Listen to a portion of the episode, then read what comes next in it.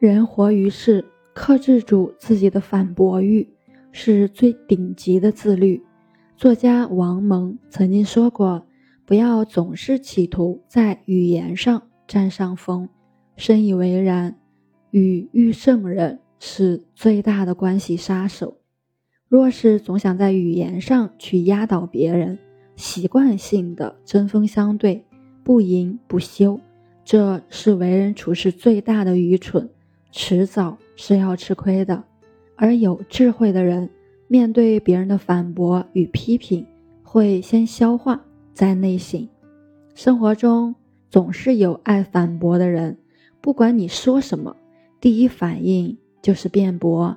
从不考虑言语是否得当，只要说的别人哑口无言，就会得意洋洋、引以为傲。殊不知，句句反驳，字字雄辩，逞一时的口舌之快，只会将自己陷入无尽的深渊，甚至赔上性命。唐朝的魏征善于直言进谏，是一代名臣。一日。唐太宗想将男子服役的年纪从二十一岁改成十八岁，可魏征却极力劝阻。大殿上当着百官的面与唐太宗辩驳，说他透支名利，不留余地。唐太宗说不过魏征，便接受了他的意见，但心里却很不是滋味。数日后，魏征又在朝堂劝谏。唐太宗回到寝殿，怒火中烧的说道：“有朝一日，我定要杀了魏征那个乡巴佬。”后因长孙皇后好言相劝，唐太宗暂时平息了怒火。很多年后，魏征去世，唐太宗积恨已久，终于爆发，命人将魏征的墓碑砸了，来泄愤。习惯性的反驳是毁掉幸福生活的导火索，与亲近之人辩驳使其关系疏远，与旁人辩驳则徒增愤满烦恼。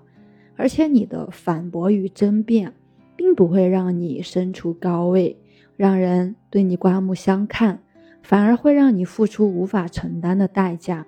无意义的辩驳没有真正的赢家。在语言上去争高下，是情商低的表现，更是一种无谓的消耗。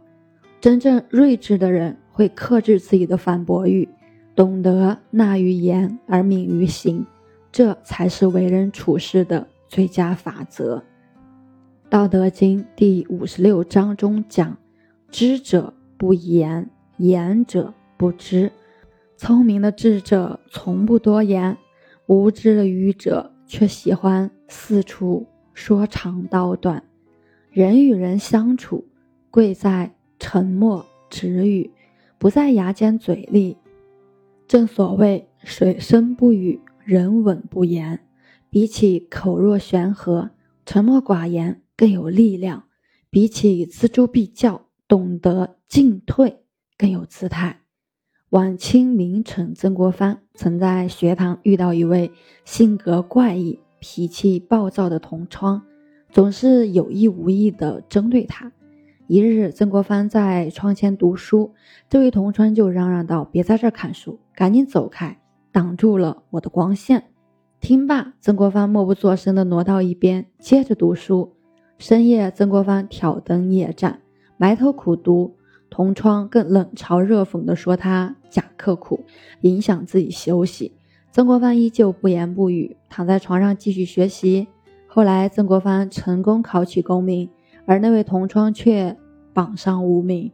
怎料得知曾国藩中举后，又讽刺挖苦，说他将自己的好运气都沾没了。此话传到曾国藩耳中，他依旧保持缄默，认真踏实的。做自己的事情。庄子有言：“井蛙不可与海，夏虫不可与冰。位置不同，不必辩驳；层次不同，少言为贵。”人生在世，总是充满了质疑和反对。若一一反驳，时时争辩，只会让自己感到心力交瘁。倒不如学会沉默，拥有一颗强大的内心，不因他人的言语烦心。不因他人的观念受困。要知道，不争辩不是理亏，保持沉默不是软弱，这是为人的气度和做人的洒脱。